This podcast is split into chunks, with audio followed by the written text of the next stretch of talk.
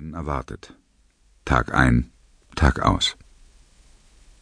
Klack, klack, klack, klack, klack, klack. Björnstadt, die Stadt der Bären, liegt völlig abseits im Nirgendwo und selbst auf der Landkarte hat der Ort eine ziemlich unnatürliche Form. Er sieht aus wie ein besoffener Riese, der versucht hat, seinen Namen in den Schnee zu pissen, würden manche sagen. Als hätten Mensch und Natur ein Tauziehen um den Lebensraum gegeneinander veranstaltet, würden möglicherweise die etwas gemäßigteren einwenden. Die Stadt verliert sukzessive in allem. Jedenfalls ist es schon lange her, dass sie einmal irgendetwas gewonnen hat. Die Arbeitsplätze werden immer weniger, so dass die Einwohnerzahl jedes Jahr sinkt, und der Wald verleibt sich in jeder Saison ein oder zwei leerstehende Häuser ein.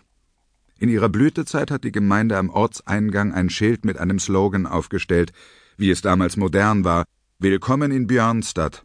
Wir wollen ein wenig mehr.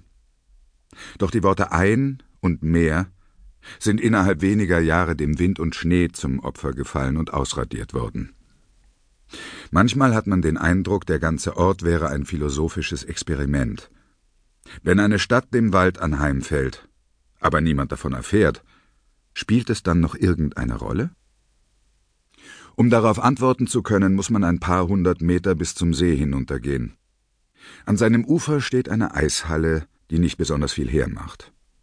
Sie wurde vor vier Generationen von Fabrikarbeitern errichtet, Männern, die sechs Tage in der Woche arbeiteten und am siebten etwas brauchten, worauf sie sich freuen konnten.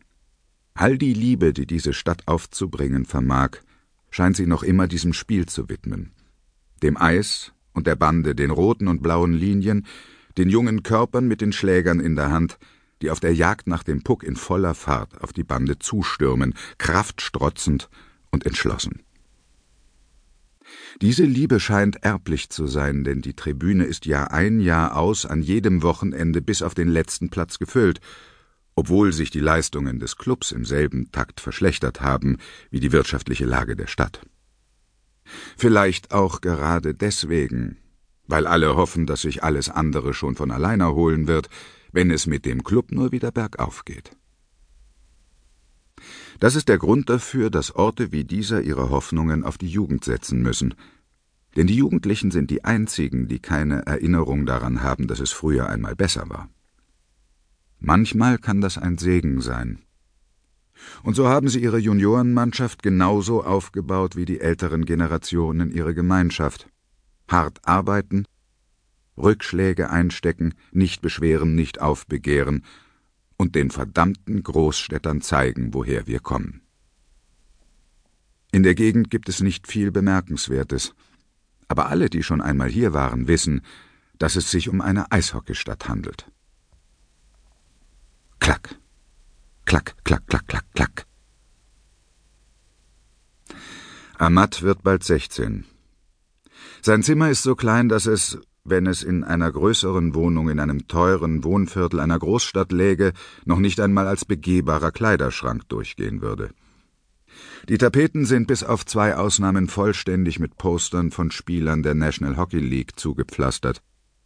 Die eine Ausnahme ist ein Foto von ihm selbst als Siebenjährigem mit zu großen Handschuhen an den Händen und einem in die Stirn gerutschten Helm.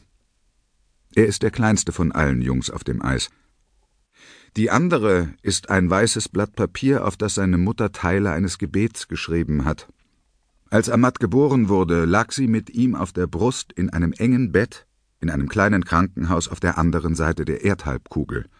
Sie beide ganz allein auf der Welt.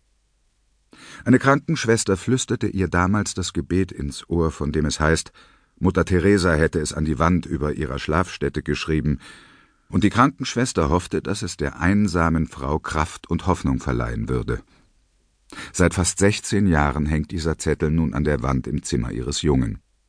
Die Worte sind zwar etwas durcheinander geraten, aber sie hat alles so niedergeschrieben, wie sie es aus der Erinnerung wusste.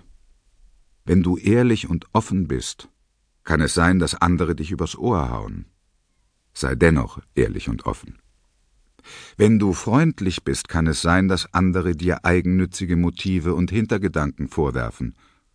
Sei dennoch freundlich. Das Gute, das du heute tust, werden die Menschen morgen oft